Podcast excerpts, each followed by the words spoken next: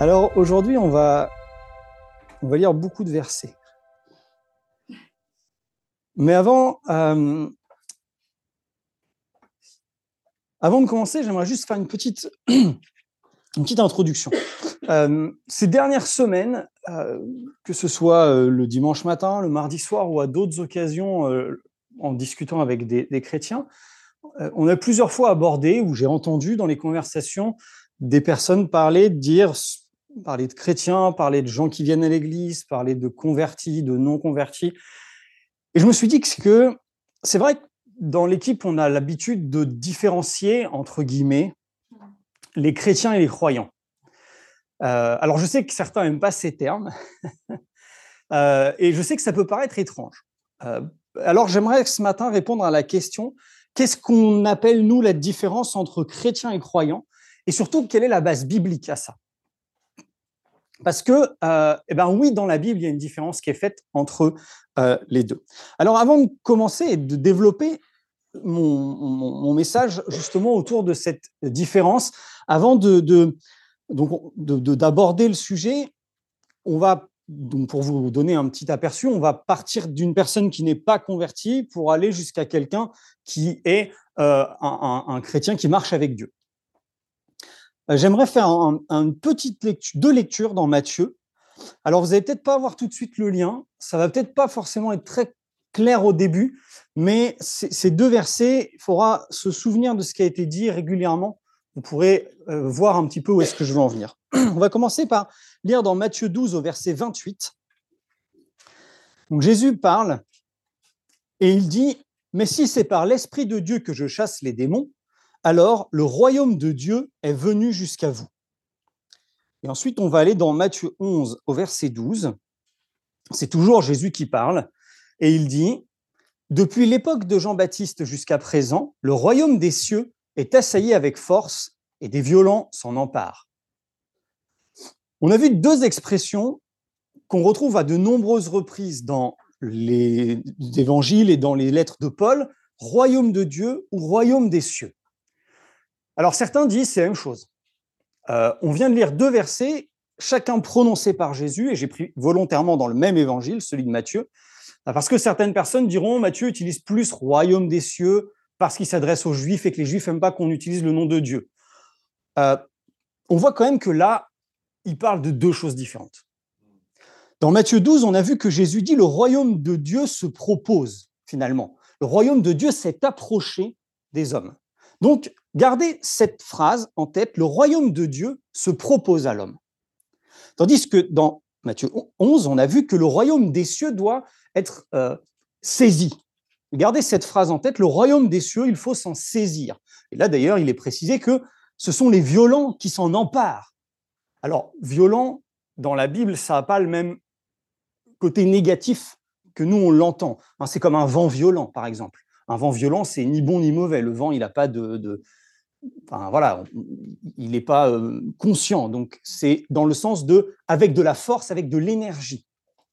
Donc là, gardez pendant tout le, déroulé du, du, message ces deux, ces deux choses en tête. Le royaume de Dieu se propose à l'homme, mais le royaume des cieux doit être saisi. Il faut s'en emparer ça va avoir une importance. Et en conclusion, on reviendra là-dessus avec ce qu'on aura appris. Alors, comme je le disais, qu'est-ce que c'est finalement euh, qu'un croyant, qu'un chrétien? Euh, Eh bien, on va partir de la base, le salut. Qu'est-ce que c'est le salut en Jésus-Christ? Euh, Quelles en sont les étapes, du moins? Alors, les étapes que je vais développer, il n'y a pas forcément un délai entre ces étapes. Il n'y a pas forcément une un temps qui doit être alloué à chacune. Ça peut arriver en même temps, vous verrez pourquoi je dis ça. Et également, les titres que je donne à chaque étape ne sont pas forcément euh, la traduction française qu'on en a nous. C'est-à-dire que vous verrez certains mots que j'utilise, on en a une définition en français qui n'est pas tout à fait la même que celle que je vais te donner, parce qu'en fait, là, je vais vraiment être littéraire, c'est-à-dire, je prends le mot écrit dans la Bible tel qu'il est, point et pas du tout le sens qu'on en a donné par la suite. Je ne vais pas interpréter, je vais simplement lire. Et on va beaucoup lire ce matin. Donc, le salut. Quelle est la première étape pour arriver au salut? C'est la conviction de péché. Je pense que vous serez d'accord avec moi, c'est la base de tout, c'est ce qui va débuter l'accès, l'entrée dans le salut. La toute première chose, la conviction de péché, qu'est-ce que c'est? C'est la prise de conscience personnelle du péché et la certitude d'être coupable devant Dieu. C'est ça, la conviction de péché. Donc on va lire dans 1 Timothée, chapitre 1 et versets 12 à 15. Donc Timothée dit, je suis reconnaissant envers celui qui m'a fortifié, Jésus-Christ notre Seigneur, car il m'a jugé digne de confiance en m'établissant à son service. Moi qui étais auparavant un blasphémateur, un persécuteur, un homme violent. Cependant, il m'a été fait grâce parce que j'agissais par ignorance dans mon incrédulité. Et la grâce de notre Seigneur a surabondé avec la foi et l'amour qui sont en Jésus-Christ. Cette parole est certaine et digne d'être acceptée sans réserve. Jésus-Christ est venu dans le monde pour sauver des pécheurs, et je suis moi-même le premier d'entre eux. Et ensuite, on va aller dans Jean, au chapitre 16 et au verset 7.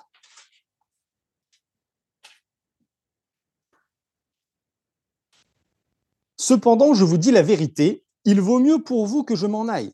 En effet, si je ne m'en vais pas, le défenseur ne viendra pas vers vous. Mais si je m'en vais, je vous l'enverrai. Et quand il sera venu, il convaincra le monde en ce qui concerne le péché, la justice et le jugement. Donc, la première étape qui mène au salut, c'est la conviction de péché. La deuxième étape, c'est la repentance. Le, grec, le mot grec, c'est métanoïa, qui signifie changement de mentalité, tristesse qu'on éprouve à l'égard de ses péchés et douleur d'avoir offensé Dieu. D'une certaine façon, le mot repentance dans la Bible, c'est le changement de conception et de disposition interne à l'égard du péché et à l'égard de Dieu. C'est-à-dire que j'ai été convaincu de péché, et on l'a lu, c'est le Saint-Esprit qui convainc de péché, hein, Jésus le dit dans, dans Jean. J'ai été convaincu de péché, donc ma façon de voir les choses change. On n'est pas encore dans une action, on est vraiment dans mon relationnel vis-à-vis d'une action que je faisais, que je trouvais normale avant. maintenant, je me rends compte que ça, c'est un péché. Et j'ai le regret profond d'avoir offensé Dieu. Je prends cette conviction de, du mal que je faisais. Et c'est ce changement de mentalité qui est le mot repentance en grec. Alors, on va lire là encore 2 Corinthiens, cette fois-ci, 7. 2 Corinthiens, chapitre 7 et verset 10. En effet, la tristesse selon Dieu produit une repentance qui conduit au salut et que l'on ne regrette jamais, tandis que la tristesse du monde produit la mort. Et acte 26, verset 20. Paul parle et dit au roi, aux habitants de Damas d'abord, puis à ceux de Jérusalem, dans toute la Judée et aux non-juifs, j'ai annoncé qu'ils devaient se repentir et se tourner vers Dieu en adoptant une manière d'agir qui confirme leur changement d'attitude. Donc, lorsque j'ai la conviction de péché, je vais avoir cette attitude de repentance, de changement de mentalité. Donc, c'est pour ça que je vous disais tout à l'heure, ce n'est pas le même, le même sens que le mot a en français. repentance en français, c'est le côté plutôt action de changer. Là, c'est vraiment la définition des mots qui sont dans la Bible. Hein. Je prendrai vraiment toujours le mot biblique, celui qui est écrit dans la Bible et ce que ça signifie. Je vais donc changer mon point de vue par rapport au péché. Et la troisième étape, ce sera la confession. Donc du grec homologéo, c'est-à-dire dire la même chose que quelqu'un ou concéder ou avouer. C'est l'acte de reconnaître son péché et d'exprimer à Dieu son regret et de reconnaître à Dieu son péché, puisque effectivement, on n'est pas dans la confession telle qu'on la pratique dans les églises, euh, particulièrement les églises catholiques. Euh, c'est pas non plus le côté de confesser vos péchés les uns aux autres. Là, on est vraiment dans l'accès au salut. Donc, j'ai été convaincu de péché par le Saint-Esprit, ce qui entraîne un changement de regard sur mon péché, et je vais reconnaître à Dieu mon péché. On va le lire dans Psaume, au chapitre 32. Il me semble qu'on l'a lu il n'y a pas très longtemps, ce psaume. Et au verset 5, c'est un psaume de David. Et David dit, je t'ai fait connaître mon péché, je n'ai pas caché ma faute. J'ai dit, j'avouerai mes transgressions à l'Éternel, et tu as pardonné mon péché. Alors, je profite pour faire une petite parenthèse. on a ici l'explication de pourquoi on dit de David qu'il était selon le cœur de Dieu. Parce qu'on sait qu'il a fait plein de choses pas tout à fait très bien. Il avait vraiment compris qu'est-ce que Dieu attendait de la relation entre l'homme et lui, au-delà même du, du rituel religieux qui était installé à l'époque? J'étais avoué mon péché. Et on va aller ensuite dans 1 Jean, au chapitre 1 et au verset 9. Si nous reconnaissons nos péchés, il est fidèle et juste pour nous les pardonner et pour nous purifier de tout mal. Alors, on va lire beaucoup de versets que vous connaissez. L'étape suivante, ça va être la foi. Du grec pistis, c'est la conviction de vérité, la fidélité à toute épreuve. Euh, à partir du moment où j'ai été convaincu par le Saint-Esprit de péché, mon attitude a changé, que je reconnais mon péché à Dieu, il va y avoir de manière indispensable la nécessité d'avoir une confiance totale en Dieu et de croire que Dieu, en Dieu déjà, le Créateur, en Jésus-Christ, son Fils, au Saint-Esprit, Esprit de Dieu, de croire que Jésus est le Fils unique, que Jésus est l'unique Sauveur, qu'il est mort, qu'il est ressuscité physiquement, ou on va dire corporellement, c'est pas un très joli mot, mais qu'il est ressuscité physiquement, c'est pas simplement une image, et qu'il est ressuscité pour expier les péchés, et les miens en l'occurrence, pas les siens, puisqu'il n'en avait pas fait. C'est ce que certains appellent la confession de foi ou la profession de foi. Euh, cette foi, elle vient aussi en partie de Dieu, et on va le lire juste après. Mais c'est quelque chose qui est indispensable à l'accès au salut, finalement. Je peux être convaincu de péché, me rendre compte que ce que je fais est mal, reconnaître peut-être auprès de Dieu, mais si je ne crois pas, je me suis arrêté en chemin. On pourrait presque dire que c'est dans la parabole du semeur, les graines qui tombent sur le chemin, finalement. J'ai entendu, pourquoi pas, mais ça passe. Alors, on va voir ça dans 1 Corinthiens, au chapitre 15, et on va lire les versets 3 et 4. Paul dit, je vous ai transmis avant tout le message que j'avais moi aussi reçu.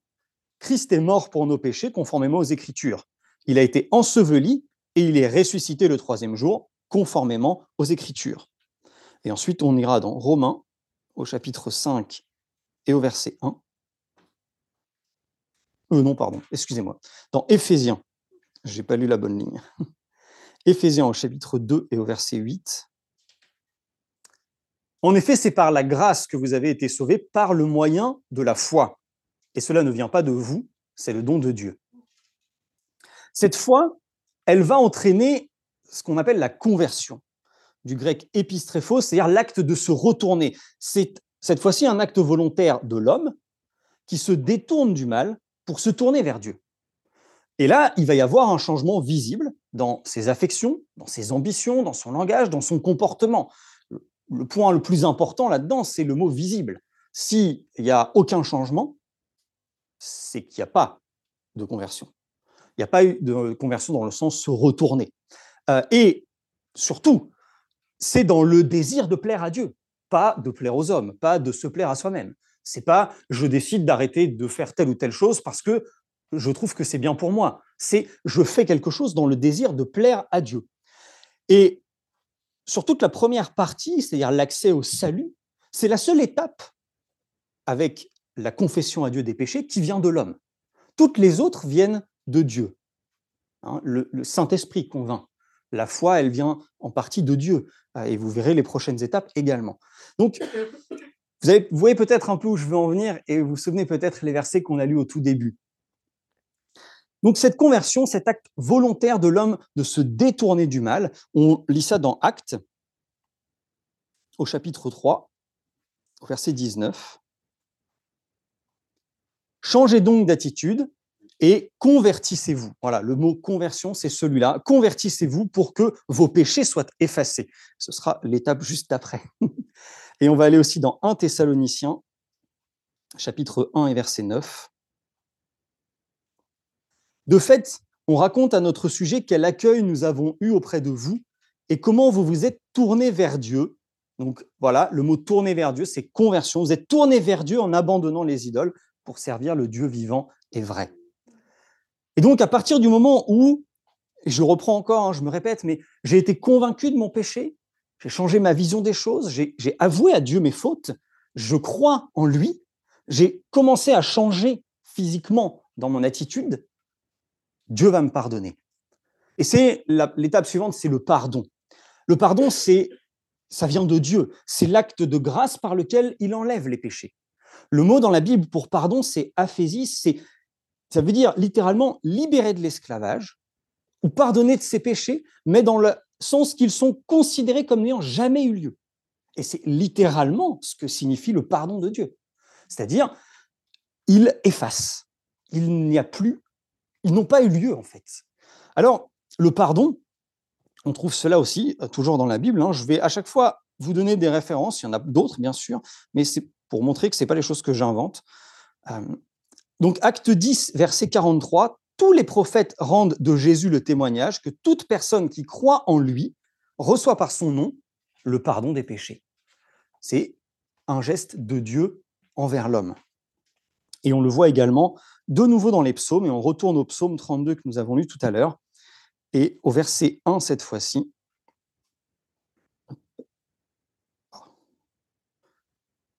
Ça bien quand on ne clique pas à côté. C'est David toujours qui dit Heureux celui dont la transgression est enlevée et dont le péché est pardonné. Donc ce n'est pas quelque chose qui est uniquement lié au Nouveau Testament, ça existait déjà avant. Hein. Et quelle est donc l'étape suivante après le pardon? Peut-être que certains ont déjà une idée, la justification. C'est du grec diskeio, ça veut dire rendre juste, déclarer juste, déclarer la justice, pas dans le sens rendre un jugement, mais prononcer juste. C'est un, comme si Dieu il dit quelque chose et, c'est juste. C'est un concept, hein, c'est pas un, acte ou une, action. C'est, si on peut le définir un peu plus largement, la justification, c'est l'acte par lequel Dieu va déclarer juste un pécheur, parce que la justice a été faite sur Jésus qui a déjà subi la condamnation. C'est pour ça qu'on peut être déclaré juste. Et bien sûr, c'est Dieu qui déclare juste c'est là encore un acte de Dieu vers l'homme. Et on va pouvoir le lire ça dans Romains. On va aller au chapitre 3, au verset 23 et 24. Paul dit Tous ont péché et sont privés de la gloire de Dieu, et ils sont gratuitement déclarés justes par sa grâce, par le moyen de la libération qui se trouve en Jésus-Christ. Certaines traductions mettront ils sont justifiés. Et Romains 5, verset 1 ainsi donc, déclaré juste, là encore, sur la base de la foi, nous avons la paix avec Dieu par l'intermédiaire de notre Seigneur Jésus-Christ. Lorsque toutes ces étapes sont abouties, on arrive à cette dernière étape, entre guillemets, qui finalement résume l'ensemble de celle qu'on vient de faire, c'est la nouvelle naissance. Tout ça, finalement, c'est l'acte créateur de Dieu qui fait du croyant un homme nouveau. Et j'utilise le terme croyant et, ça a un sens. Euh, et vous connaissez bien sûr les, passages qui font référence à cette nouvelle naissance. Jean 3, 3, lorsque Jésus parle à Nicodème, il dit À moins que tu ne naisses de nouveau, tu ne peux accéder au royaume de Dieu. Hein. On va le lire pour, le voir, parce que là, je vous le dis, mais, mais c'est toujours mieux de le voir soi-même. Jean 3, 3. En vérité, en vérité, je te le dis, à moins de naître de nouveau, personne ne peut voir le royaume de Dieu. Alors, ce qui est intéressant, c'est que le mot nouveau, dans certaines traductions, il est dit naître d'en haut. Euh, parce que ce qui a été traduit par nouveau, ça veut littéralement dire de haut en bas. C'est d'ailleurs le même mot qui est utilisé pour quand il dit que le voile dans le temple se déchire de haut en bas. Donc, Jésus, il apporte quelque chose qui dit quelque chose d'en haut. Et donc, bien évidemment, si ça vient d'en haut, c'est pas moi, c'est pas pas mon, mon, effort, c'est de Dieu, littéralement. Et on peut le voir également dans 2 Corinthiens 5, verset 17, qui résume un petit peu ce que je viens de vous dire. Si quelqu'un est en Christ, il est une nouvelle créature. Les choses anciennes sont passées, voici toutes choses sont devenues nouvelles. Et dans ce verset, le mot nouveau c'est pas le même mot, mais ça signifie quelque chose qui est sans précédent, qui n'a jamais existé. Celui qui naît de nouveau, qui devient croyant, et donc toutes ces étapes que je viens de dire, ça vient de Dieu. Comme on, se rappelle ces étapes, hein. la conviction du péché, c'est le Saint-Esprit qui convainc. ça va entraîner un changement dans notre vision des choses par rapport au péché. On va éventuellement reconnaître notre péché, en tout cas si on arrive à cette étape-là. Mais le pardon, la justification, le fait d'être une nouvelle créature, tout ça, ça vient de Dieu. Et on est arrivé dans le royaume de Dieu. Et maintenant, on a passé la première étape. On pourra même dire on a fait juste le premier pas. Et on est arrivé dans ce qu'on pourrait dire le salut en Jésus-Christ, avec l'entrée dans le royaume de Dieu. Mais maintenant, il va falloir poursuivre le royaume des cieux. Maintenant, il va falloir commencer la marche avec Dieu.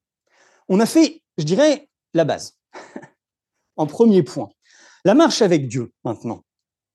Cette deuxième partie sur toutes ces autres étapes qui vont rythmer la marche avec Dieu. La marche avec Dieu, la première partie, alors là encore, hein, je rappelle, et je, vais dire, les mots que je vais utiliser sont les mots qui sont présents dans la Bible. Ils n'ont pas forcément la même signification quand on prend le mot français.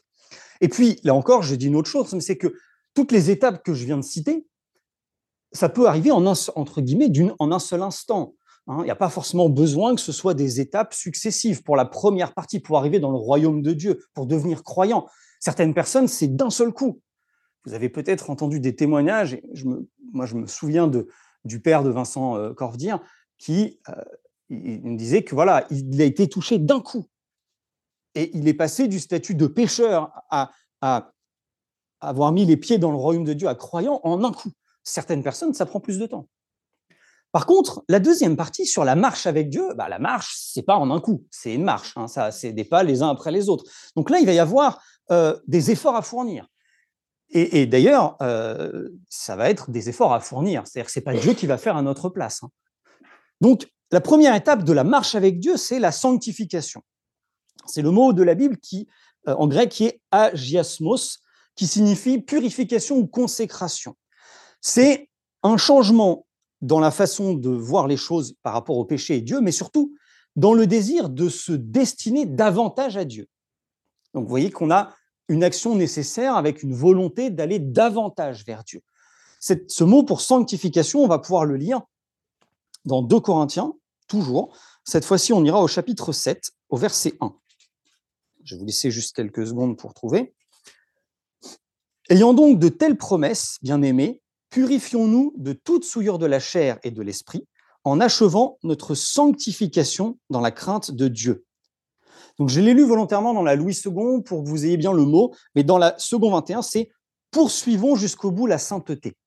Donc si vous lisez dans la Second 21, à chaque fois qu'il est écrit poursuivons jusqu'au bout la sainteté, c'est sanctification, c'est un mot. On va le voir dans un autre passage, dans Hébreu, au chapitre 12 et au verset 14. Recherchez la paix avec tous et la progression dans la sainteté. Sans elle, personne ne verra le Seigneur. Et un troisième verset dans 1 Thessaloniciens, verset 4, euh, chapitre 4 et verset 3. Ce que Dieu veut, c'est votre progression dans la sainteté, c'est que vous vous absteniez de l'immoralité sexuelle. Progression dans la sainteté, sanctification, on a cette notion d'action en mouvement. Rappelez-vous ce qu'on a lu tout au début sur le royaume des cieux ce sont les violents qui s'en emparent, ceux qui font preuve d'énergie. La deuxième étape, ce sera la consécration. C'est le fait que l'homme se sépare physiquement des choses qui limitent ou qui vont diminuer sa communion avec Dieu. On va lire deux passages dans Romains, mais c'est vraiment l'action physique. Alors, on en a un petit peu déjà parlé dans la première partie, mais là, c'est vraiment le fait de se débarrasser de choses. Alors, les versets qu'on va lire concernent le péché, mais ça peut être aussi d'autres choses qui limitent simplement notre communion avec Dieu. Donc on va aller dans Romains 6, au verset 23, le dernier verset du chapitre. En effet, le salaire du péché, c'est la mort, mais le don gratuit de Dieu, c'est la vie éternelle en Jésus-Christ.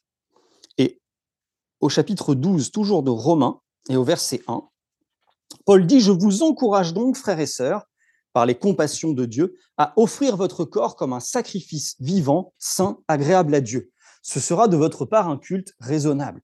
Voilà, il y a une nécessité de vouloir se débarrasser de ce qui n'est pas, d'une part, ce qui n'est pas de Dieu, ce qui est du péché, mais en plus de ce qui va me limiter dans ma communion avec Dieu.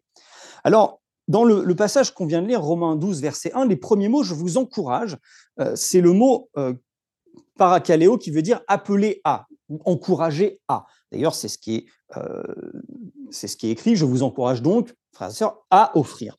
c'est un mot qui est dérivé d'un, autre qui est caléo, qui veut dire appel. Et ce mot, il a une petite particularité, c'est que lorsque on se réfère à quelque chose de consacré dans l'Ancien Testament, il est traduit par consacré et c'est ce mot qui est utilisé.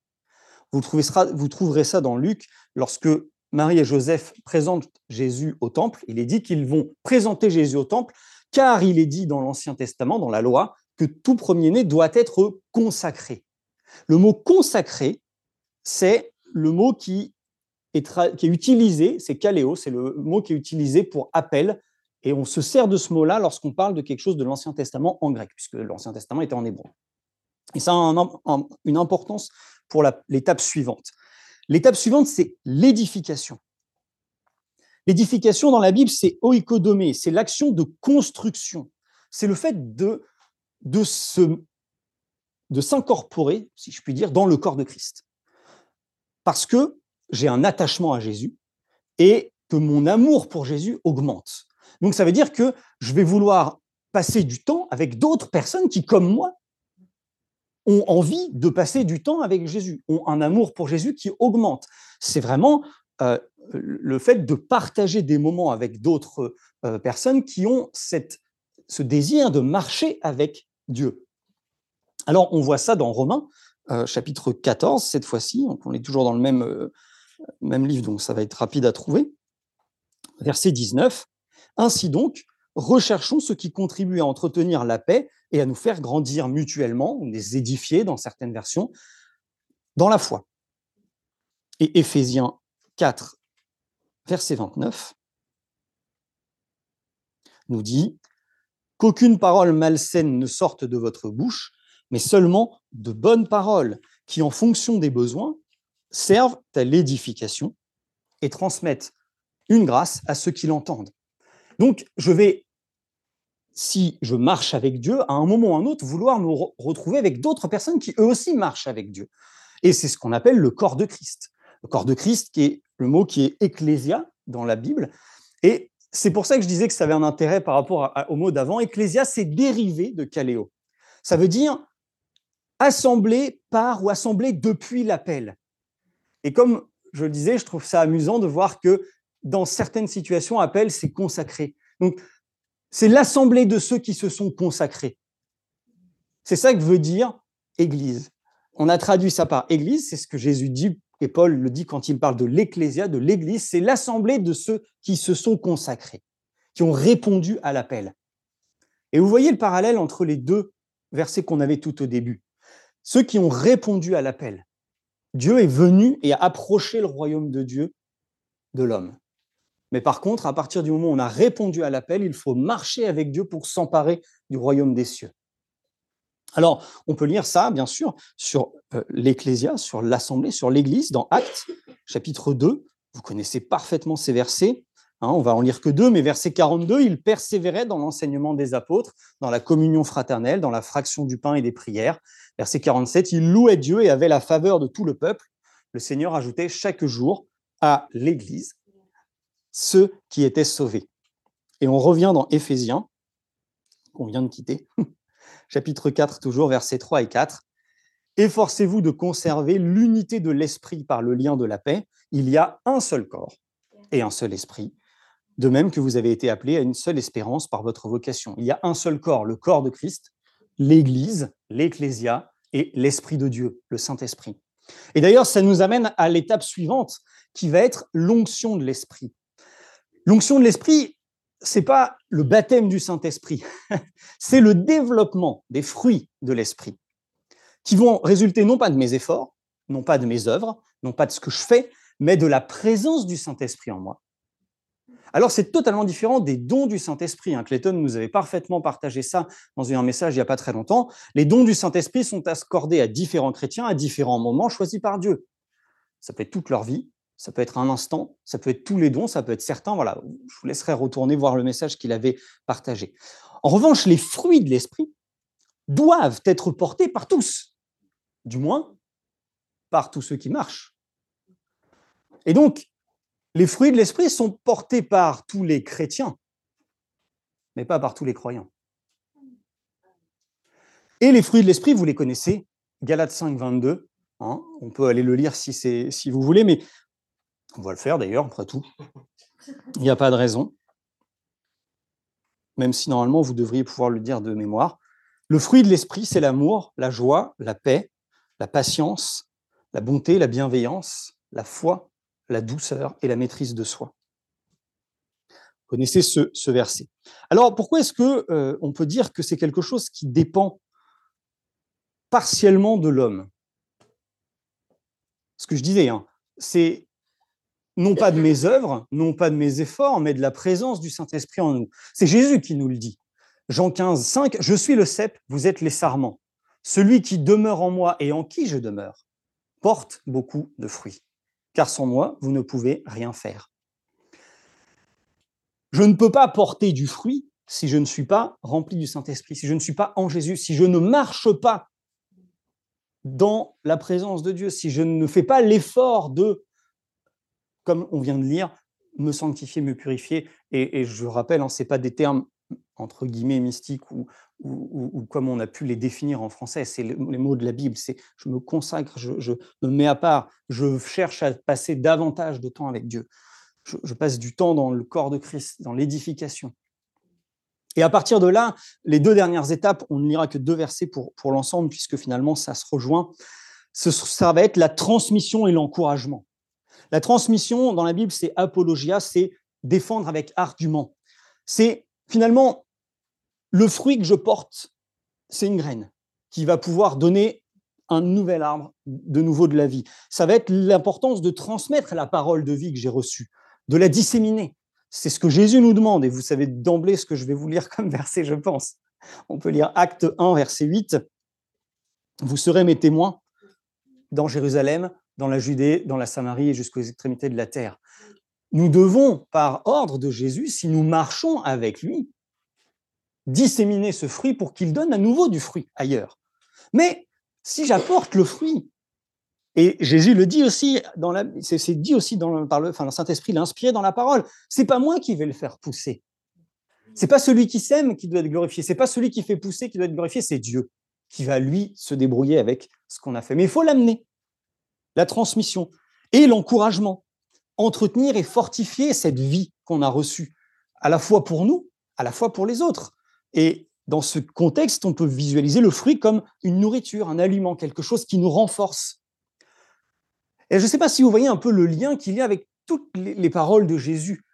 Lorsqu'il dit les bons et les mauvais fruits, lorsqu'il s'adresse au figuier, il dit, mais il n'y a pas de fruits sur cet arbre. C'est juste un croyant, cet arbre. Il n'y a rien il n'est pas chrétien dans le sens il n'a pas avancé dans cette marche.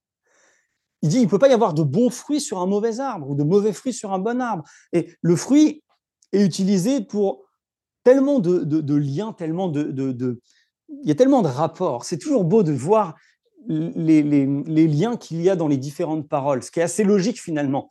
La Bible, dans son ensemble, c'est pas simplement un tas de textes qu'on a mis les uns à côté des autres en espérant que ça marche. Hein, c'est quelque chose qui a été inspiré par Dieu du début à la fin. Il y a un auteur. Et donc, toutes ces étapes, ça nécessite cette énergie pour s'en emparer. Maintenant, est-ce que vous vous souvenez des deux versets qu'on a lus au début? Et j'aimerais conclure en, vous proposant un, petit exercice. on va le faire là juste une première fois je vais vous lire un passage, mais je vous encourage à la maison à reprendre, je dirais, tout le Nouveau Testament. Alors, je vais être gentil avec vous. Vous trouverez ça essentiellement dans les évangiles et dans les lettres de Paul. Reprenez les évangiles et les lettres de Paul et cherchez à chaque fois où il y a marqué le royaume de Dieu ou le royaume des cieux. Et maintenant, vous avez une explication de pourquoi on utilise deux termes et de qu'est-ce qui est dit. Le royaume de Dieu se propose à l'homme. Le royaume des cieux, certains s'en emparent. Je vais vous citer trois paraboles. Les noces. Ce roi qui organise le mariage de son fils, qui invite les gens et ils ne viennent pas. enfin, les invités qui étaient invités viennent pas. C'est quand même le fils du roi. S'ils sont invités, c'est au moins le roi il les connaît. Ils viennent pas. Et donc le roi il fait envoyer ses soldats et puis après il envoie d'autres personnes pour ramener du monde.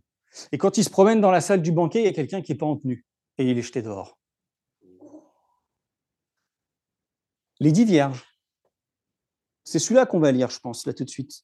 Il y a un autre passage aussi où Jésus il dit Vous m'avez appelé Seigneur.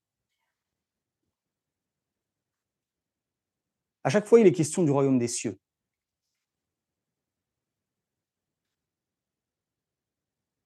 Matthieu 25, verset 1. Alors le royaume des cieux ressemblera à dix jeunes filles qui ont pris leur lampe pour aller à la rencontre du marié. Cinq d'entre elles étaient folles et cinq étaient sages.